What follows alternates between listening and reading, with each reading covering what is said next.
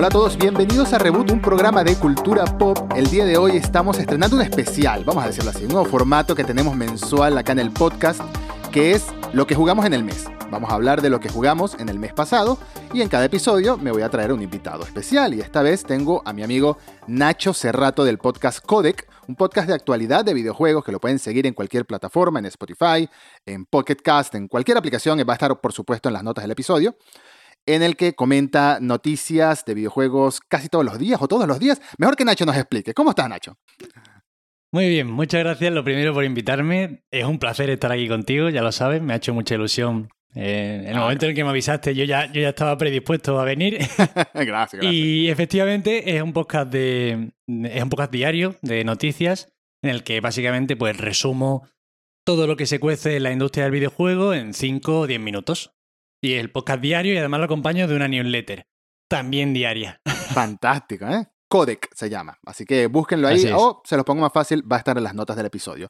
Y hoy vamos a hablar, Nacho y yo, de lo que jugamos en el mes de enero, ¿no? Porque enero fue un mes de pocos lanzamientos grandes, pero algunos interesantes, sobre todo en el mundo Nintendero. Hubo uno que diría yo que no es que lo estábamos esperando durante los últimos dos años, sino durante los últimos 20 años quizás algunos, o algo así algo similar a esto.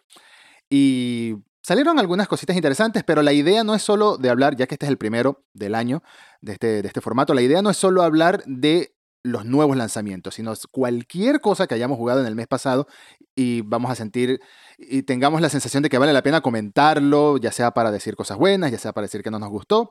Así que Nacho, ¿Qué jugaste en enero? Si quieres empiezas con un juego, si quieres lo dices todo de una vez. ¿Qué jugaste? ¿Qué es lo que más, qué es lo primero que dirías si alguien te pregunta qué jugaste en enero de 2022?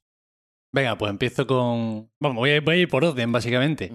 Y yo empecé en enero, finales de diciembre, principios de enero, con un tal Inscription, del que creo que se ha hablado un poquito en internet, ha causado bastante sensación el, el juego de Daniel Mullins y honestamente yo solo tengo buenas palabras eh, hacia este juego. No solo buenas palabras, sino que creo que es uno de esos pocos juegos al año que están eh, especialmente tocados por una varita. No, no simplemente son buenos juegos, sino que tienen algo diferente y que no se ve, ya no te digo una o dos veces al año, sino que es que no se ve nunca. Algo verdaderamente alucinante. Yo no sé si tú lo has probado.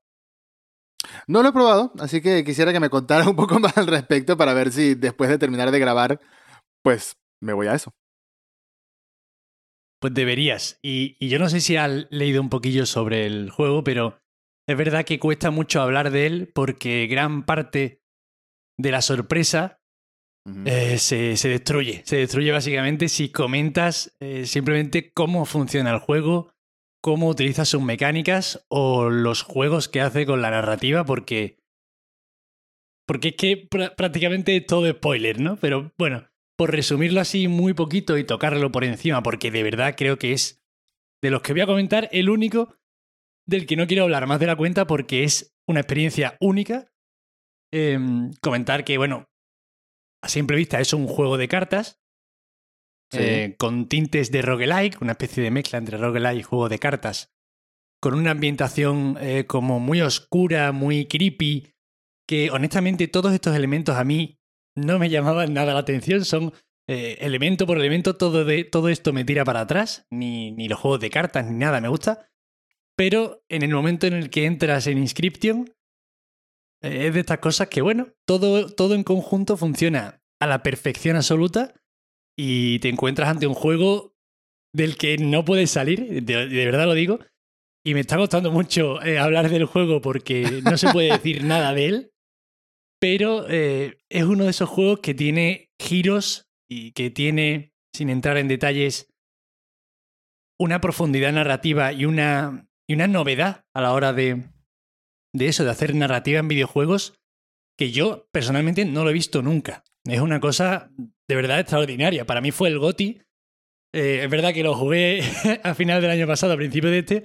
Para mí es el GOTI por ahora del año pasado. Veremos a ver si es de este. Complicado, ¿no? Porque es un año bastante, bastante bien servido de juego. Pero ya te digo que es un juego inolvidable y que tienes que jugar de verdad. y de verdad es el tipo de juego seguro que salen fans muy pesados del juego porque es que es un juego que te marca y que piensas en él y que, que de verdad que merece muchísimo la pena ser jugado. Diría, dirías que es una eh, especie de experiencia de estas que trascienden los años, como más o menos. Por lo que me estás contando, me recuerda un poco al estilo de narrativa de estos juegos que quizás no causaron tanto impacto como Inscription, o al menos no, no lo noté en su momento. No sé si llegaste a jugar The Witness, otro independiente también muy lindo, que era de puros puzzles, que ibas resolviendo en una isla, en un, en un mapa muy grande, y ibas descubriendo la historia poco a poco a medida de que te, te adentrabas en este, en este mundo. Es como que te ponen una historia, una narrativa, y te ponen obstáculos ante ella, pero obstáculos mucho más simples de lo que uno imagina, o con quizás más profundidad, dependiendo del juego, ¿no? Pueden ser puzzles, pueden ser juegos de carta. Y me suena un poco a eso, me suena un poco a ese tipo de, de, indies que, que trascienden. Yo ah, tampoco soy muy fanático. yo tampoco soy muy fanático de, los juegos de cartas.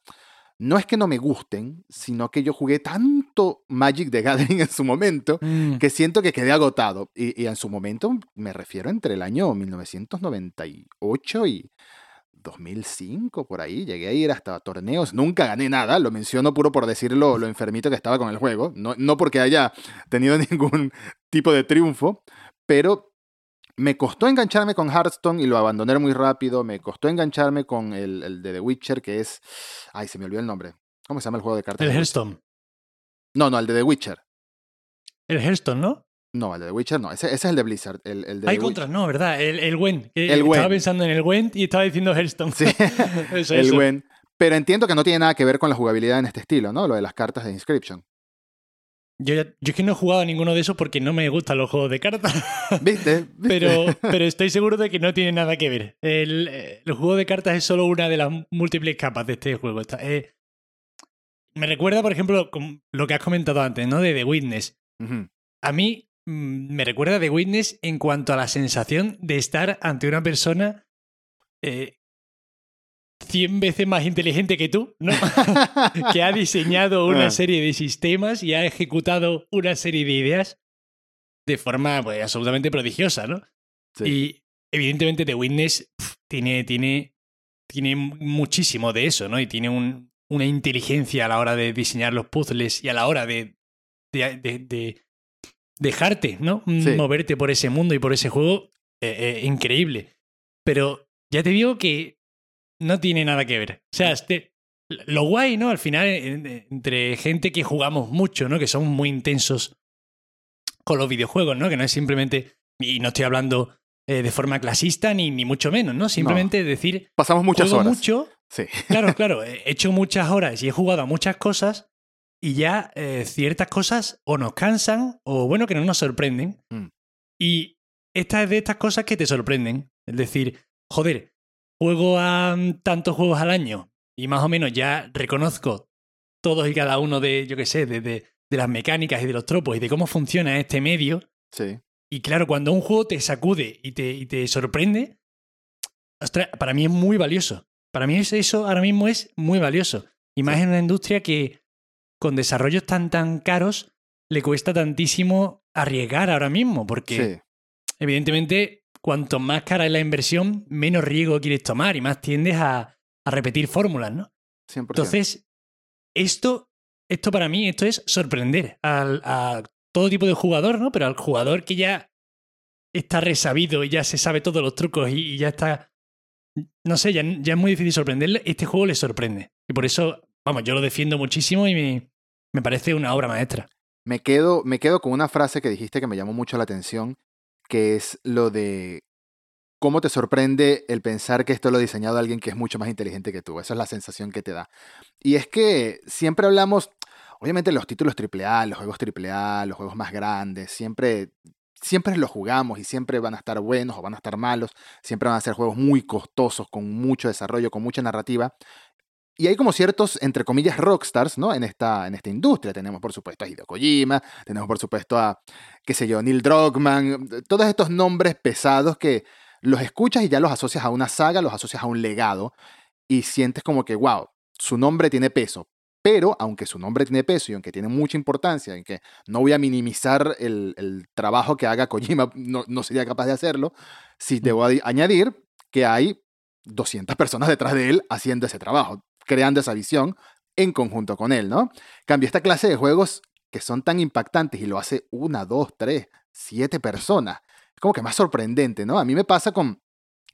Ellos ya no serían indies, creo. Ellos ya creo que catalogan como AA, pero me pasa siempre con los juegos de Super Giant, como Transistor, eh, Bastion eh, y Hades, por supuesto, Hades, el más reciente, que son tan buenos y son tan bonitos y la, y la música es tan increíble que yo lo paso espectacular, lo paso genial con esos juegos y luego vas a la Wikipedia y ves que son 6, 7 personas y que una sola persona hace toda la música, junto con la chica que trabaja con él, por supuesto, que dices, bueno, esto, esto es talento puro. Es talento. Y no quisiera verlo. Me, voy a sonar, no sé, no sé cómo suena esto, pero no quisiera ver estas clases de personas diluirse en un estudio de 500 personas, ¿me entiendes? Quisiera verlos a ellos trabajar juntitos todo el tiempo, así como en su momento fue qué sé yo, el creador de Monument Valley, hace años, que fue un juego también que marcó mucho, o el mismo Phil Fish con Fez, etcétera. Bueno, no voy a mencionar a Notch porque Notch cae un poco mal, en realidad, pero esa clase, de, clase de personas que tiene tanto talento y un grupo pequeño de personas te puede lograr crear algo que esté ahí a la altura e incluso superior a juegos de 200 millones de dólares, ¿no? No sin duda, vaya, además es eso que bueno, pueden arriesgar mucho más. el mundo perfecto sería eh, este tipo de, equipos pequeños o de talentos innatos financiados con, mucho dinero por, por, grandes fortunas. Pero aún así, mientras digo esto, es cierto que en muchas ocasiones la falta de dinero infinito es lo que estruja las mentes de, de esta gente tan talentosa sí. para hacer juegos muy interesantes, ¿no? Es lo que siempre se dice un poco, incluso en el cine también, ¿no? Lo típico de, pues mira, no tienen tanto dinero para efectos especiales, pues se comen la cabeza con hacer un guion perfecto, a lo mejor lo hacen en una habitación, en un cubo, pero te sale un producto maravilloso. Sí. Y claro, pasa un poco, ¿no? Al final es esa, esa dualidad entre mucha financiación, el talento, que se te vaya un poco de las manos, pero, pero desde luego sí, es, increíble este, este tipo de indies que además tienen ya luego un alcance tan gigantesco. Y mucho, bueno, y tú, has dicho eso, equipos de, de, de, uno, dos, de tres, de cuatro, cinco, siete personas, pero es que hay veces que tú te ves los créditos de un juego y a lo mejor el diseñador de niveles, eh, el que ha hecho la banda sonora, el programador, son la misma persona. Eh, es algo que como tú dices, ¿no? Es cuando hablamos lo típico de Leonardo da Vinci, que el tío le pegaba todos los palos, ¿no? Estudiaba física, química, biología, pintura, le interesaba todo. Coño, pues es que aquí tenemos a gente de este estilo eh, que, que, sabe muchísimo de muchas cosas y que, y que aprovecha su talento para hacer creaciones artísticas que te dejan absolutamente loco. Sí. Y es una maravilla. Es una maravilla. Y aún así hay estudios grandes que no se les puede quitar mérito, apoyan algunos estudios independientes, algunos estudios más chicos, sino, por ejemplo, tenemos el caso de eh, uno de los juegos del año, sino, no, mentira, el juego del año según los Game Awards, que ahora va a tener su película o su serie, que es It Takes Two, el juego de Joseph Fares, que fue publicado por Electronic Arts, o también en su momento recuerdo que Unravel, que fue llamó mucho la atención en la E3 que lo presentaron, también publicado por Ubisoft, pero Espero que eso no se traduzca en que tengan algún tipo de limitación o algún tipo de exigencia, sino que les den libertad creativa y dinero, ¿no? ¿Qué mejor que esto? Libertad creativa y dinero. Eh, me gusta mucho que hayas comenzado por un juego así. Yo voy a ir un poco más a lo, a lo estándar, por así decirlo, a lo, a lo mainstream, pero es que estamos, estamos en un momento en el que están transmitiendo en Disney Plus una serie de Star Wars y estoy con mucho hype de Star Wars, así que dije, mira, ¿sabes qué? Vamos a volver a empezar Star Wars Jedi Fallen Order, lo vamos a jugar de cero otra vez porque necesito refrescarme el canon, porque estoy convencido, de, al momento de grabar este episodio no ha pasado, pero quizás pase algún día, que estoy convencido que el protagonista de Fallen Order va a salir en live action, de paso que es un actor que, que viene de, hacer series y películas, hacía del, del Joker en Gotham y, y, alguna otra cosa más, supongo, la serie de Gotham spin-off de, de Batman, en la que Bruce Wayne era un niño. Entonces empecé a jugar Fallen Order otra vez, a detallar más el, canon, lo jugué con una dificultad un poquito más elevada, porque este sí tiene para cambiar de dificultad, pero no voy a entrar en ese tema, por favor, me alejo, me alejo del tema de la dificultad por completo. Pero aquí lo, lo, quise jugar con un poquito más difícil porque ya me lo había pasado, lo que quería era una segunda vuelta para explorar más y para refrescarme la memoria de la historia. y este juego para mí es muy especial, no solo porque siento que es un gran juego de Star Wars de la clase de los viejos Jedi Knight, Jedi Academy, que sí no eran perfectos, pero eran lo que se podía en su momento. Y por supuesto, por supuesto, KOTOR, que de nuevo es una comparación quizás un poco tirada de los pelos, pero eh, es esa esencia, es esa esencia de sentir de verdad que tienes un sable de luz en tu poder. No digamos en las manos, porque tienes un control de, consola o, em, es lo que estás usando para interactuar, pero si sientes que usas los poderes de la fuerza, si sientes que hay un buen guion detrás y sientes que hay una conexión con el universo de Star Wars actual, yo soy muy fanático de Star Wars, creo que lo he manifestado en alguna ocasión, mm. es, creo que diría, creo que me atrevería a decir que es mi franquicia favorita en general, así de, de cultura pop, por así decirlo. Y el hecho de ver al personaje de Forrest Whitaker aquí, a So Guerrera, el hecho de ver otros personajes que espero ver en, en, las series, en las series live action o en las series animadas, no importa. Esta conexión que están creando entre varios tipos de formato, entre los cómics que siempre ha estado presente pero muy de segundo plano, las novelas, ahora las series live action y este juego, porque ya han habido guiños al menos a los diseños de androides que han en el juego en la serie de Boba Fett. Me, me llevó a jugarlo de nuevo, me llevó a jugarlo de nuevo y explorar más esos planetas, ahí hay mucho canon la historia es buena de por sí y la historia se disfruta como tal, pero si, si eres seguidor de Star Wars y buscas un poquito más, hay detalles que te llevan a ese poquito más. Es muy satisfactorio, honestamente. Es como, es como cuando ves una película y la puedes disfrutar sin problema, pero alguien que está muy metido en ese mundo de esa película la disfruta un poco más, lo que no quita que el otro también la disfrute. Hay para los dos tipos de consumidor. Eso está muy bueno. Y el combate más o menos estilo Souls, con esquivar, con poderes. Eh, con parry. ¿Cómo sería la traducción de parry? Los parry. Sí, ¿cómo sería, la, parry. ¿cómo sería la traducción de parry en español? No lo, no lo tengo claro. Pero eso. Yo solo lo leo por aquí como parry, ¿eh? también te digo. E, es en el idioma de los juegos es parry. Es como, no sé, game over. Game over es game over. Así, así de sencillo. Y lo he estado disfrutando mucho. No lo he terminado. Ya llegaron otros juegos más de, de novedad que se atravesaron en, en, el, en el placer de jugar solo por jugar, porque a veces toca hacer reviews, que lo disfruto, por supuesto, pero cuando llega una review hay que ponerse con la review. No, no puedo jugar, no puedo seguir con Jedi Fallen Order, ni tampoco pude seguir con la segunda vuelta que le estaba dando, que es lo otro que estoy rejugando, que es Control. Escuché un podcast uh. de Marquino, creo que contigo, un Pulsa o un sí, ahí hablamos de Control. Un podcast eh, que, eh, repite, eh, confírmame en qué, en qué podcast era. Era DLC. El podcast DLC podcast de DLC de Alejandro Marquino, que también ha estado acá en Reboot, hablaron un rato largo ustedes de Control y cuando lo escuché, llegué a mi casa y puse a descargar Control, porque quise, nunca jugué los DLC, ¿sabes? Y, dicen que los DLC ah. añaden bastante la historia, sobre todo si, eres, si, si quieres jugar a Alan Wake. Y yo tengo un tema, que es que yo nunca he jugado a Alan Wake, así que... Yo tampoco. Tengo, pendiente, ahora que está el remaster, más aún jugarlo y ahora que viene el 2, ¿no? Pero he estado repasando esos dos juegos que siento que fueron muy importantes en el año que salieron cada uno, a, su estilo. Jedi Fallen Order, que viene una secuela, ya anunciaron que viene una secuela, que no sé si va a ser mm. técnicamente una secuela o no, porque dicen una nueva entrega en la saga Star Wars Jedi. Espero Exactamente. Que, espero que sea un Fallen Order 2, pero si no, no sé qué van a contar. Quizás otros. Es que es Star Wars Jedi, dos puntos por orden.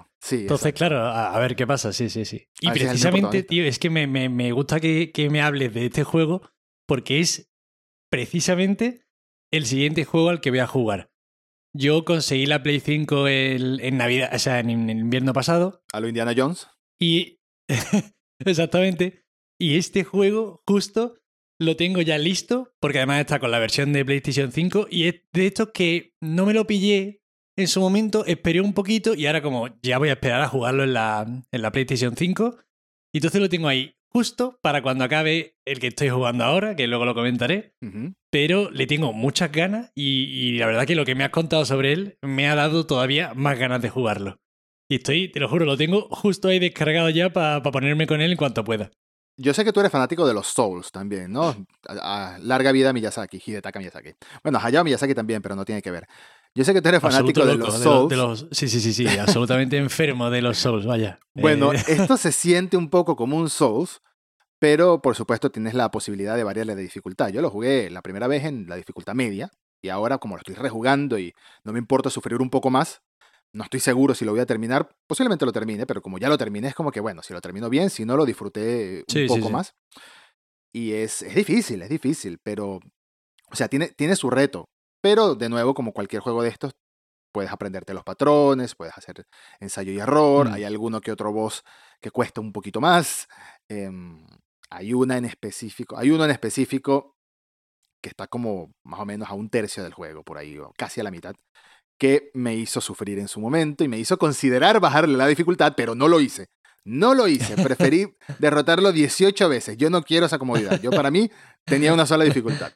Em, y la historia es muy buena. Es como ver, es como ver una película, un spin-off centrado en un personaje. Qué guay, qué guay. Y está muy centrado en la narrativa también, así que tienes buenas, buenos ah. diálogos, buenas el, motion capture del protagonista es buenísimo, pero de los otros personajes queda un poquito en segundo plano, lo cual, bueno, es, lo mm. que es. Pero los escenarios y todo, si te gusta Star Wars, sientes esto como una extensión de lo que fue, bueno, más o menos de lo que fue posterior a episodio 3, posterior a las precuelas. Está muy bueno. Qué guay.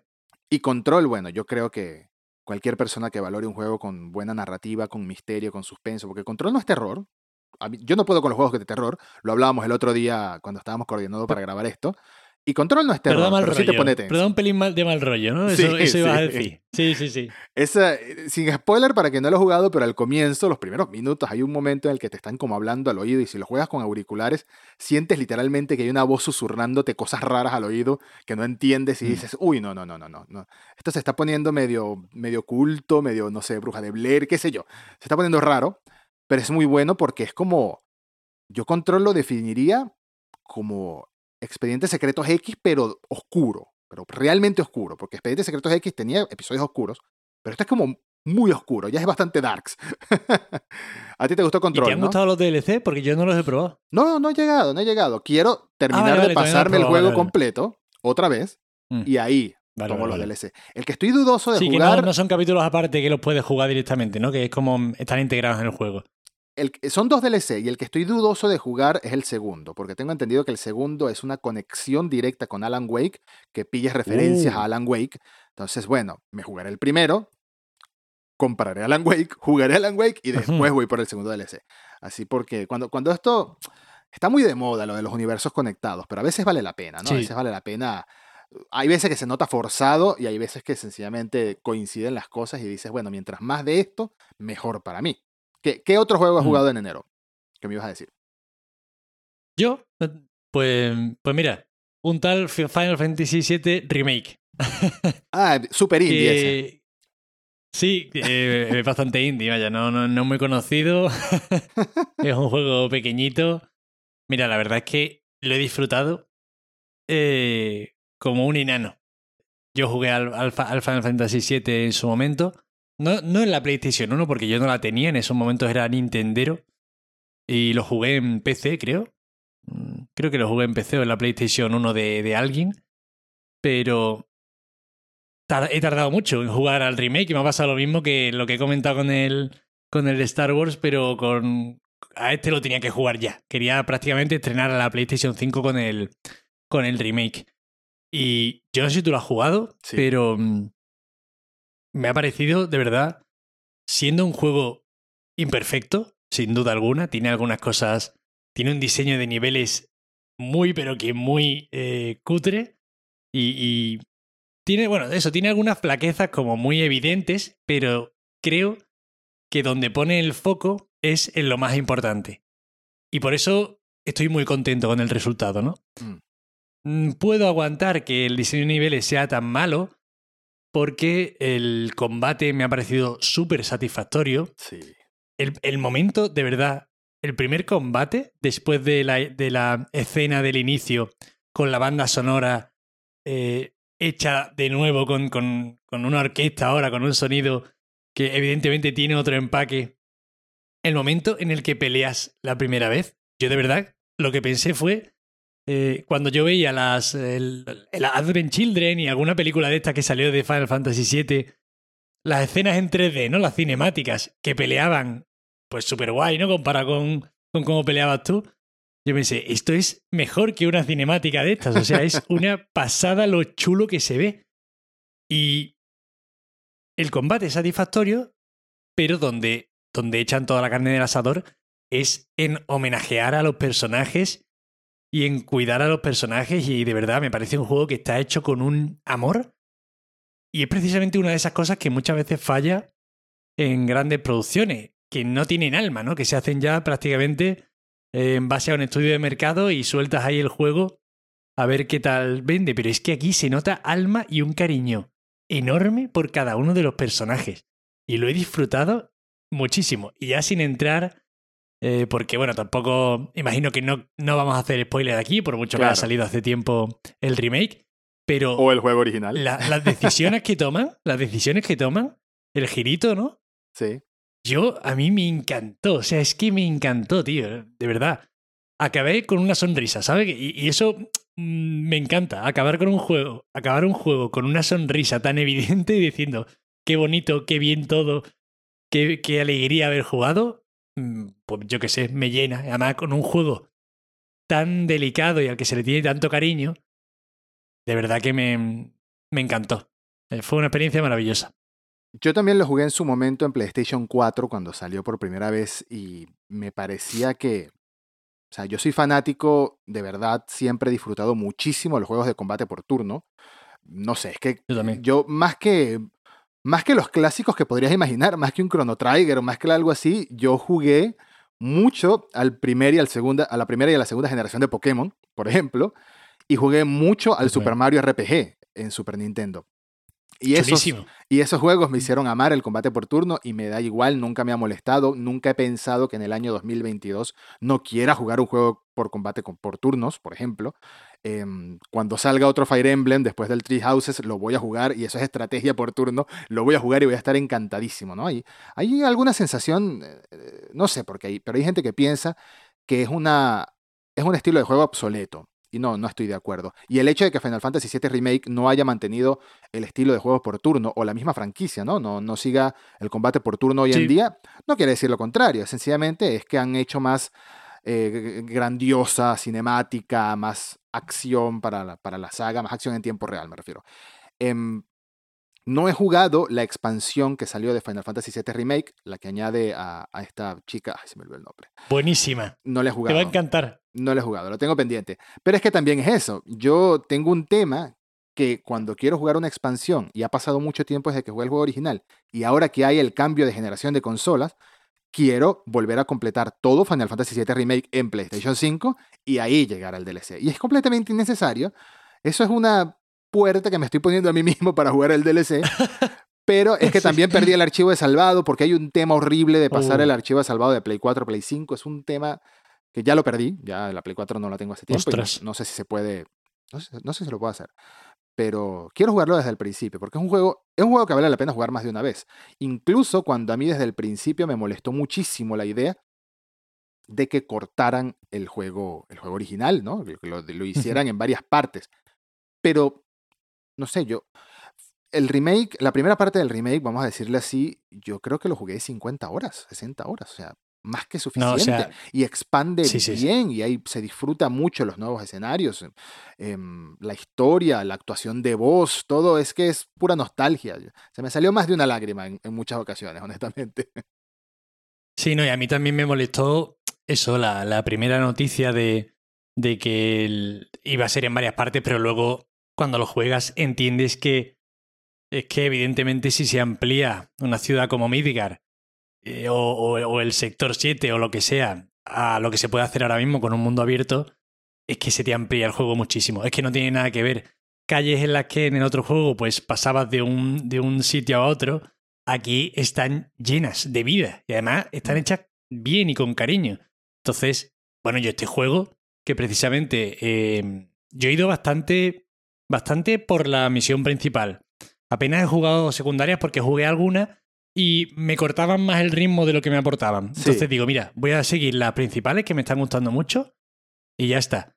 Principales solo, el juego se te va a las treinta y pico horas largas, ¿eh? o sea, que no es, es que, es que es un juego, es un juego entero, vaya, ¿eh? es imposible hacer el Final Fantasy VII con los estándares actuales. Yo creo que en una sola entrega, o sea, eso no se puede, no es un desarrollo que se pueda mantener financieramente hablando, creo yo, porque es que sería gigantesco. O sea, no saldría nunca el juego.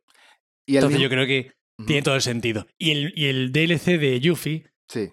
Em, lo vas a disfrutar muchísimo cuando lo juegues. Si juegas el juego en PlayStation 5, va, o sea, la mejora es muy buena. El modo a 60 FPS se ve estupendo. Y, o sea, las mejoras en iluminación son alucinantes. Es un juego que se ve precioso. Y debe ser mucho más fluido en combate también. 60 fotogramas, tío. Es una pasada. Y el DLC de Yuffie, precisamente, es bastante.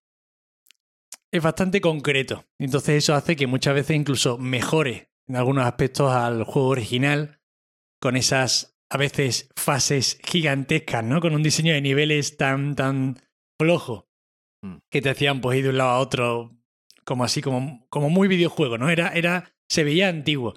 Y en el DLC mejoran mucho el combate, o sea, el combate que ya está bien en el Final Fantasy VII, el combate de Yuffie es una pasada, o sea, es, es el más divertido. Es de los personajes que puedes seleccionar en el, en el juego, es claramente la más divertida de utilizar. Es chulísimo, te va a encantar cuando lo pruebes. Y encima, pues evidentemente está hecho con mucho cariño, como el juego. A mí el DLC me ha gustado mucho, tío. Lo he disfrutado un montón. ¿Y cuántas horas más o menos te toma el DLC? Pues yo creo que serán, si vas eh, sin hacer secundaria, serán unas 5 o 6 horas. Mm. Vamos, podríamos mirarlo ahora mismo en How Long to Beat. Sí. Pero yo creo que será algo así, o 6 horas sin, sin ir a la secundaria. Y con la secundaria, pues imagino que será a las 10 horas. Y además, eh, lo más importante, después del de, o sea, el DLC añade eh, una información muy importante para la historia. Que si no lo has visto todavía vas a alucinar. Bueno, Qué maravilloso, tío. Ahora, tengo más ganas aún de jugarlo, sí. Sí, sí, sí. Eh, o sea que yo, yo, pensaba al principio que el DLC era simplemente otro personaje jugable, pero que no se iba a meter en ese final, ¿no? del remake. Y se mete de lleno, vaya, lo, lo, complementa, pero vamos, una auténtica barbaridad. Maravilloso. No, fantástico. Yo creo, mira, quizás es peque de iluso, pero yo creo que no va a haber más de una segunda parte del remake. Porque es que si no, la cantidad de años entre uno y el otro es, es ilógico, ¿no? Es demasiado. O sea, no, pueden, no puede haber un juego, una historia completa en, qué sé yo, en 18 años, 15 años. Si, si ponemos que mm. hay 6 años entre cada uno de desarrollo, mm, no lo sé quizás esté pecando de iluso, quizás iban a haber parte 2 y parte 3, quizás el hecho de que ya tengan las bases, entre comillas, con el motor gráfico y todo el tema ya construido, acelere un poco más el desarrollo, pero al mismo tiempo no contaría mucho con ello, porque Square Enix hasta ahora, por ahora solo está hablando de Final Fantasy XVI, no ha hablado de Remake parte 2, así que, no sé, sacando la bola de, cristal... hasta, que no, hasta que no presente Final Fantasy XVI, no va a hablar de, del, la siguiente entrega del remake. Por eso, sacando la bola de cristal, mira, 2024-2025 es que tendremos la segunda parte. Y si, si hablamos de una tercera parte, ya estaríamos hablando de, uy, imagínate tú empezar a pensar en una próxima generación cuando siento que la Play 5 acaba de llegar. No, no, no me parece. Yo creo que dos partes. Yo la verdad es que no tengo ni idea. O sea, eh, veo precisamente ese tema súper interesante porque habiendo visto lo que han hecho con esta primera parte, que era solo Midgar, que bueno, no sé, en el juego original podrían ser unas 5 horas. Sí. Es lo que hacemos en el, en el remake, que es un juego de 50, de 30 o 50 horas. Entonces, y encima, después de Midgar es cuando sales al mundo y se abre todo muchísimo más. Entonces, no tenemos, o sea, no tengo ni idea de qué va a pasar. No, no sabría de, o sea, no, no, me puedo imaginar, sinceramente, lo que, lo que va a durar el siguiente juego, si va a ser un juego, si va, si va a ser ya el resto del Final Fantasy VII, si va a ser otra parte, iba a faltar. Es que no tengo ni idea, de verdad. Estoy súper confuso y, en parte incluso me alegra el no tener ni idea de lo que va a pasar. Sí, también tengo, también tengo mucha curiosidad. Em, pero bueno, con suerte, este año sabremos al menos cuándo vamos a poder jugar Final Fantasy XVI, con suerte. Mm. Y después esperemos a ver qué pasa. Yo creo que sí, yo creo que sí. Sí, sí. No va a haber E3 física, presencial, pero igual Square se va a colar en alguna presentación o va a ser la suya propia probablemente, virtual me refiero, y va, va a dar algún detalle, va a dar algún vistazo. Eh, bueno, siguiendo el último juego, bueno, puedo hacer un breve, una breve mención a que jugué Rainbow Six, Rainbow Six Extraction, me, cuesta decirlo rápido, y pensaba que el juego iba a ser como una especie de suplente de, de este juego que disfruté tanto, este estilo de juego que disfruté tanto, que es Destiny, ¿no? Yo jugué, yo jugué muchísimas horas al primer Destiny y muchísimas horas al segundo, aunque más al primero. Sin mentirte, si me meto en bungie.net, la última vez que entré, eh, sumaban entre los juegos, entre los dos juegos unas 800 o 900 horas. Es no está mal, no está mal. No está mal. Tenía un grupo de amigos que, bueno, nos reuníamos todas las semanas, todas las noches, jugábamos hasta las tantas y bueno, e, eso era lo que me hacía volver a Destiny. Además, el juego es bueno, pero la comunidad, o sea, el grupo que había creado era como, era como, no sé, una reunión de amigos disparándole a bichos feos, ¿no? Es, fantástico, sobre todo, sobre todo hoy en día, ¿no? Y sobre todo en mi caso, que, yo vivo en un país y tengo amigos en otro, y tengo amigos en otro, y tengo y así todo. El tema es que Extraction me pareció divertido, pero no me enganchó. Y no sé si es un juego que va a evolucionar. Siento que hay, siento que hay algo bueno ahí. Siento que hay buenas bases. Los, los, Rainbow Six suelen ser buenos para jugar en grupo, suelen ser buenos para jugar a nivel un poquito más táctico. No es tanto disparo como, no sé. Incluso de Division tenía un poquito de táctico, pero era más acción y ya. Pero Mm, este es un juego que yo veía saliendo, no sé, o, free to play con mucha monetización interna o, o más barato, no lo sé. No, no, lo veo un juego de 70 dólares, 60 dólares, 80 euros, lo que cuesta en cada territorio un juego. No lo veo así de lanzamiento. Siento que salió a medio cocinar y me parece que incluso Ubisoft quizás lo sabía porque no es que ha sonado mucho, no es como cuando sale un Assassin's Creed o el mismo Far Cry 6, que eso hasta en la sopa veíamos los anuncios, ¿no? Se, había, se notaba que había interés. Quizás la apuesta es a largo plazo, quizás la apuesta es que sea como Rainbow Six Siege, que todavía lo siguen jugando y sigue siendo muy competitivo. Posiblemente. Pero quería mencionar que lo jugué y que lo disfruté, pero no lo compraría a precio full. Ese es, ese es, el resumen extremo. Ahora, lo que sí estoy disfrutando mucho es el, el nuevo Pokémon. El nuevo Pokémon Legends Arceus, o como se diga, lo voy a decir Arceus y ya. El nuevo Pokémon Legends es literalmente la evolución de la saga que muchos estábamos esperando desde los primeros juegos. Y, puede sonar exagerado, y sé que va a haber mucha gente que lo odie, sé que lo odie. Sé que mucha gente odió Pokémon Espada y Escudo, y a mí me pareció que la crítica era un poco excesiva. Pero también pienso que al mismo tiempo uno le perdona muchas cosas a Nintendo. Nintendo ha demostrado que puede tener puede tener buenos gráficos para lo que es su hardware. Breath of the Wild, por ejemplo, es hermoso. Los juegos de Pokémon, si bien son bonitos, los diseños de, los, de, los, de las criaturas, de los Pokémon como tal, son hermosos, los ataques son hermosos, el mapa como tal siempre está muy vacío. Eh, eso me pasó con Pokémon Espada y me pasa con Pokémon Legends, que siento el mapa muy vacío de cosas por hacer más que atrapar a las criaturas. Pero al mismo tiempo, yo jugué Pokémon rojo, jugué Pokémon amarillo, que es la misma generación, solo que tenías al Pikachu persiguiéndote. Jugué al Pokémon eh, Oro, sí, el siguiente fue Oro. El Oro, qué juegazo, tío, con Ho-Ho. Increíble. El, Pokémon Negro, el Pokémon Diamante. He jugado un montón. El Pokémon Sol lo jugué cuando ya había salido como cinco años atrás o siete años atrás. Soy fanático de la saga, honestamente. No un fanático muy asiduo, o sea, no soy de, de saberme los nombres de, de, 100 criaturas, en su momento quizás, cuando la primera generación era la más fácil porque eran menos, pero entiendo que una de las críticas que tenía Pokémon Espada era que. Espada Escudo. Era que no estaban todos los Pokémon para la Pokédex. Y Nintendo decía que no era posible. No sé si sería posible, no sé si, si no. Pero no me importa. O sea, ¿qué, tanto. de, mm, afincarse en un detalle como ese en vez de disfrutar el juego por lo que es el salto al 3D, el salto a las consolas de sobremesa entre comillas, híbrida con consola portátil, por supuesto, lo que es la Switch. Y Legends es, venimos durante muchos años pidiendo un RPG de acción de Pokémon. Y eh, Legends en parte lo es, no diría que 100% lo es, pero en parte sí, tiene muchos elementos JRPG, tiene elementos de crafteo, tiene elementos de Pokémon Let's Go, que esos no los jugué y no los voy a jugar tampoco, nunca entendí muy bien la idea de atrapar sin pelear, pero aquí tienes como las dos opciones. Puedes pelear con los bichos o puedes atraparlos en modo sigiloso, aunque hay unos que intentas atraparlos en modo sigiloso y no se dejan, por supuesto, y tienes que pelear igual. Hay veces que le llegas a uno y le, arrojas una pokebola para que salga tu, tu Pokémon para pelear y vas a enfrentarte a ese, a ese Pokémon y aparecen dos más de la nada como que estaban en una esquina y ahora tienes que pelear tres contra uno. Entonces, eh, es divertido. Es más... Eso es muy chulo. Es más tipo Monster Hunter, quizás. Mm.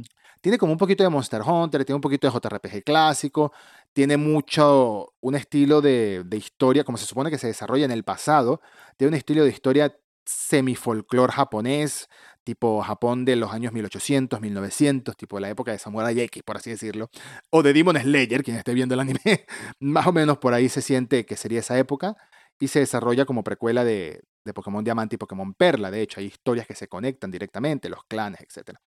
Está, le pediría más en aspecto visual, no voy a decir aspecto gráfico, aspecto visual, porque siento que el mapa le falta contenido, le falta llenura, le falta que hayan más casitas, más personas con las que hablar.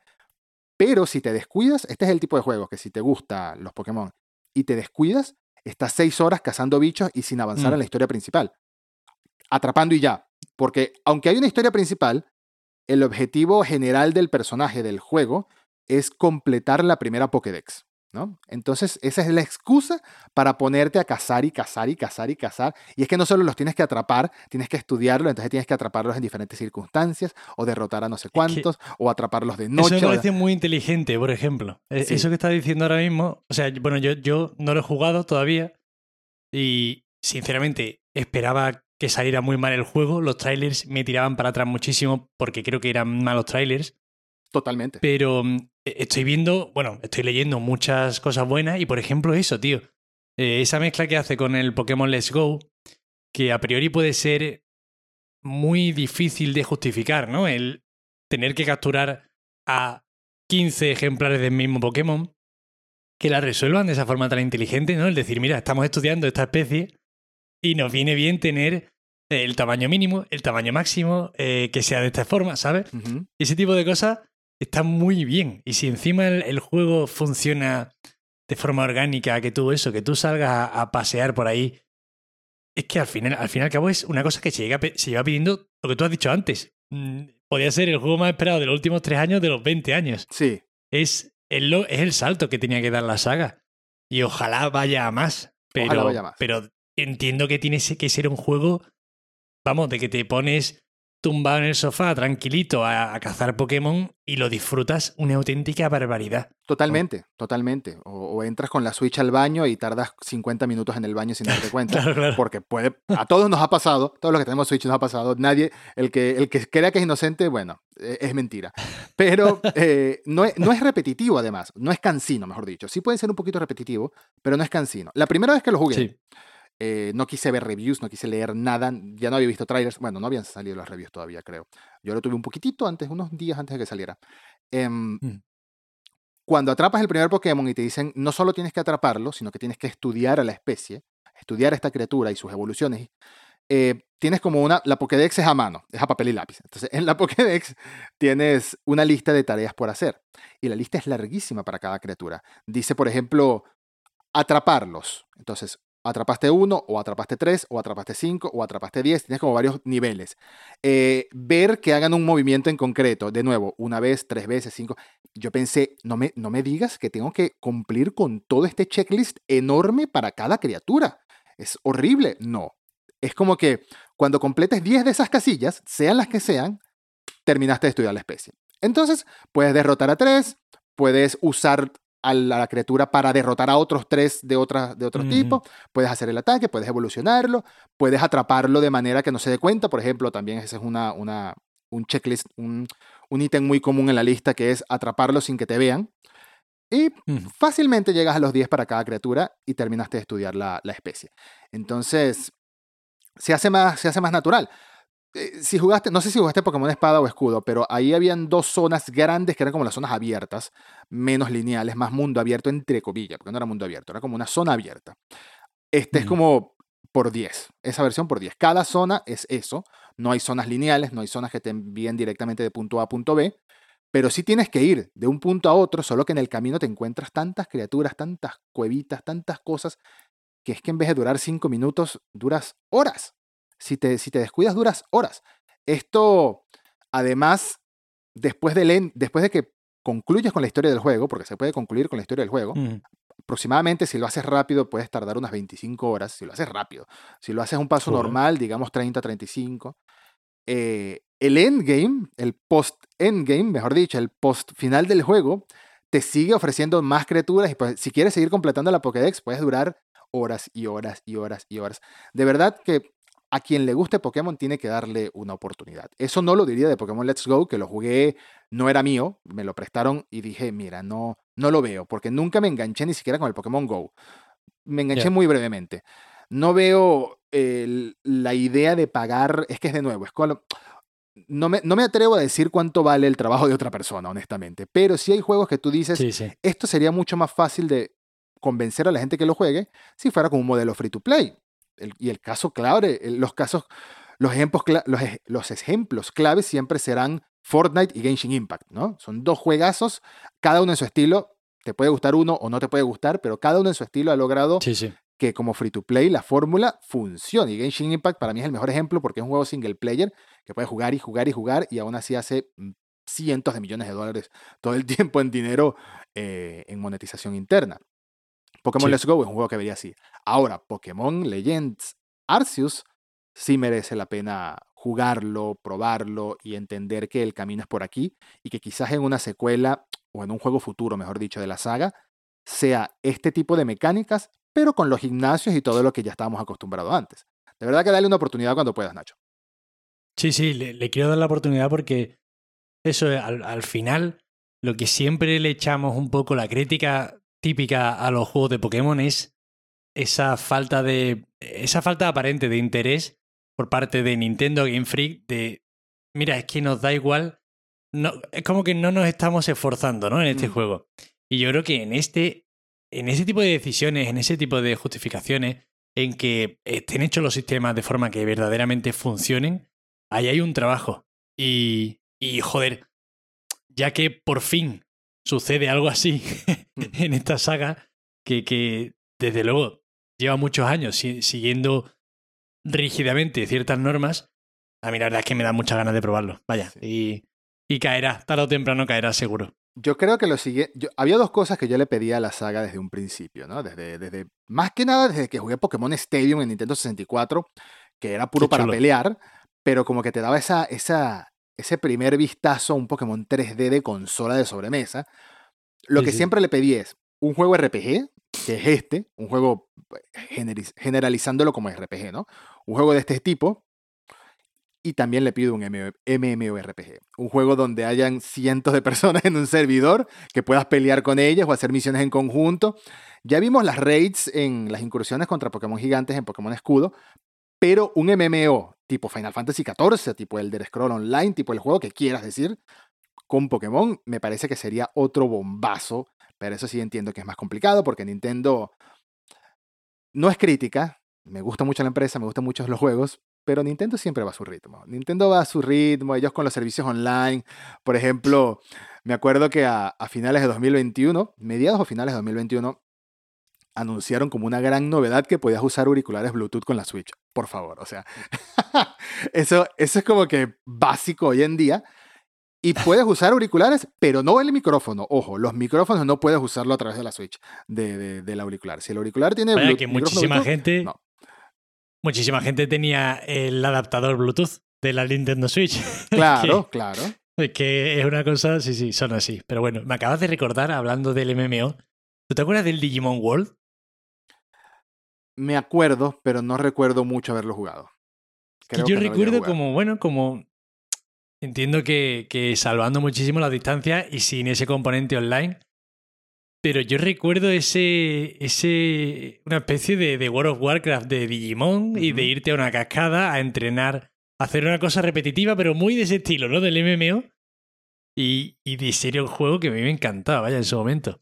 Y desde luego, pensando en una cosa así de Pokémon, eh, estaría, estaría fantástico, pero es verdad que, que, a, que a Nintendo le costaría hacer algo así. Es cierto también que luego se meten en el online y te hacen un Splatoon que puede ser de los mejores juegos online que, que hay ahora mismo en la actualidad, ¿no? Totalmente. Y van a sacar el 3 este año. Pero sí es verdad que es otro, es otro estilo. Eh, cuesta mucho ver ese siguiente paso, eh, sin duda.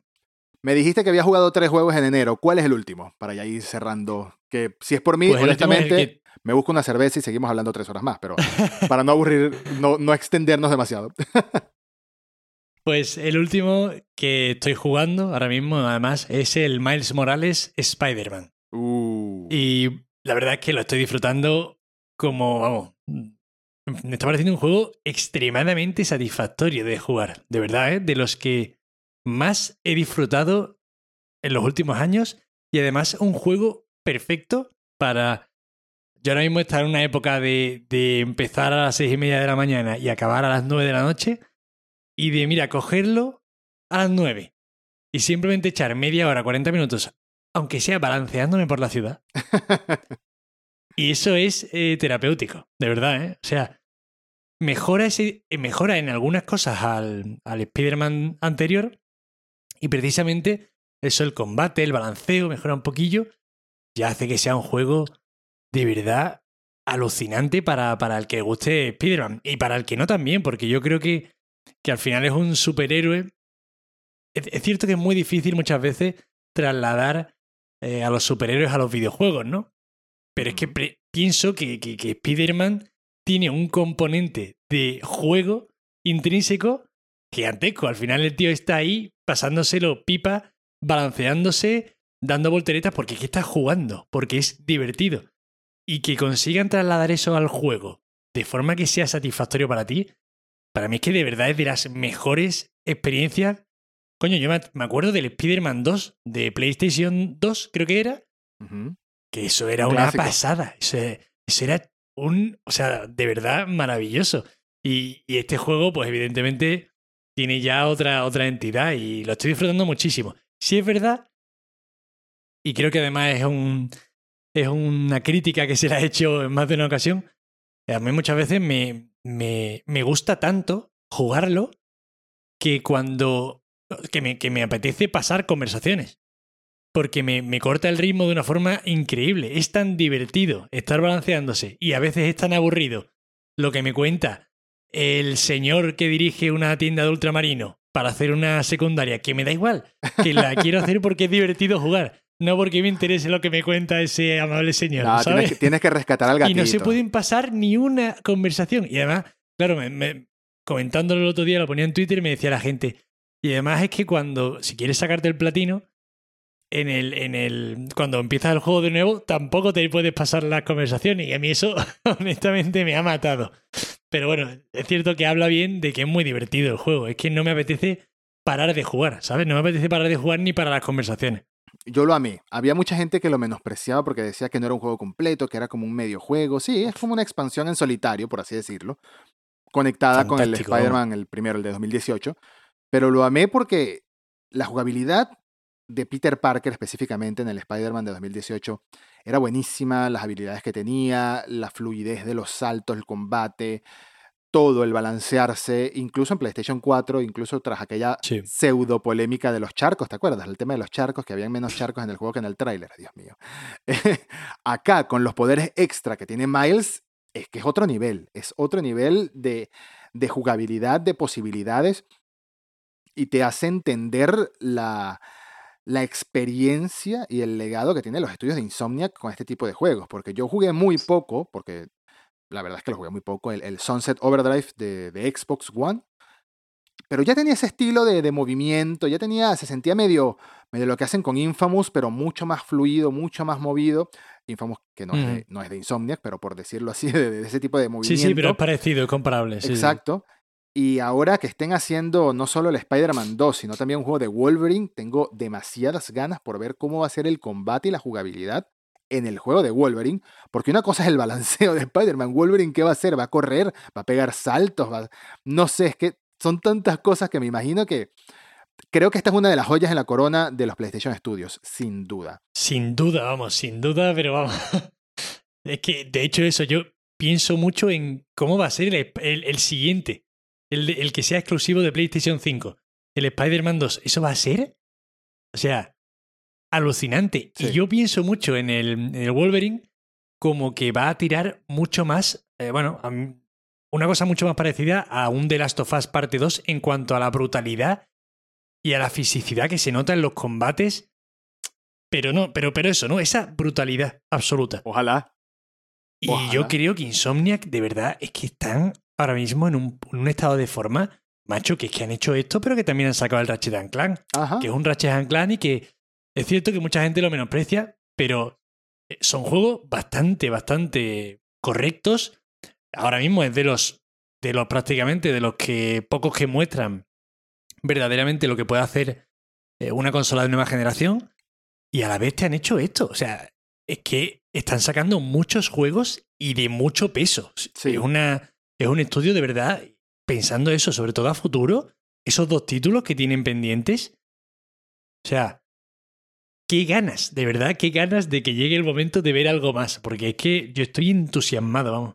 Sí, sí, yo también, sobre todo eh, ver cómo va a ser las mecánicas de Venom peleando, porque en Spider-Man 2 el tráiler ya te, ya te spoilea, por así decirlo, que va a estar Venom. Eh, y en Wolverine, ojalá vayan más por ese lado de, de la intensidad, de la brutalidad y de, del, del, sufrimiento que es este personaje, porque Wolverine no es un personaje muy alegre, no porque sea amargado, sino porque tiene 150 años de edad muy jodido, muy sufriendo mucho las consecuencias de, de, de, sus, de sus alrededores, de los que lo odian y de sencillamente ver morir a la gente que quiere, ¿no? No sé, estoy muy entusiasmado por ver más, pero mientras tanto me, me alegra que por sorpresa, nosotros, Nach y yo, no, no, no, nos hablamos qué juegos íbamos a mencionar, así que me tomó muy por sorpresa Miles Morales, me tomó muy por sorpresa, por sorpresa Final Fantasy VII Remake y por supuesto Inscription, que me dejaste con muchísima curiosidad por jugarlo y lo voy a hacer no creo que en febrero, porque creo que podemos dejar como adelanto que febrero, está complicado. para febrero no te comprometas a nada. Yo no te recomiendo comprometerte a nada para febrero. Yo, tampoco me voy a comprometer. Entre Horizon y entre Elden Ring, bueno, ya, ya tenemos dos títulos, sobre todo Elden Ring. Dios mío, es que tengo un hype por Elden Ring, pero eso ya lo, ya se hablará cuando salga el juego, ya se hablará cuando se pruebe. No quiero decir nada porque ya, ya tenemos, ya aquí en el podcast tengo un episodio hablando de la beta, pero Nacho no jugó la beta, así que no le quiero spoilear, pero, pero nada, pero nada. Quiero que no veas ningún tráiler, Nacho. Yo sé que es difícil. Yo sé que es difícil, sobre todo cuando hablamos de actualidad en podcast. Pero es que, ay Dios mío, este juego me tiene, me tiene mal. Me tiene mal. Yo creo que va a ser, yo creo que va a ser impresionante. Es que estoy, estoy seguro, vaya. No tengo, tengo cero dudas. Eh, ya te digo que no estoy ni pensando, ostras, a ver si me va a decepcionar, tengo muchas expectativas, a ver si por ahí... No, no, es que estoy tranquilo porque sé que lo voy a disfrutar, pero vamos, como un condenado.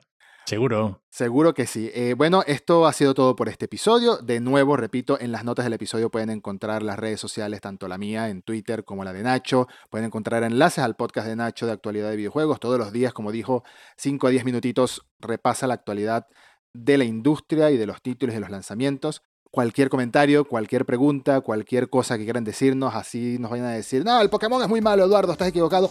Ahí está mi Twitter, vengan, vengan, conversen conmigo, charlémoslo todo. Nacho, un placer de verdad por haber eh, tenido esta charla contigo, que se repita pronto. El placer es mío, de verdad, muchísimas gracias por invitarme, me lo he pasado súper bien y de verdad, muchas gracias. Hasta la próxima.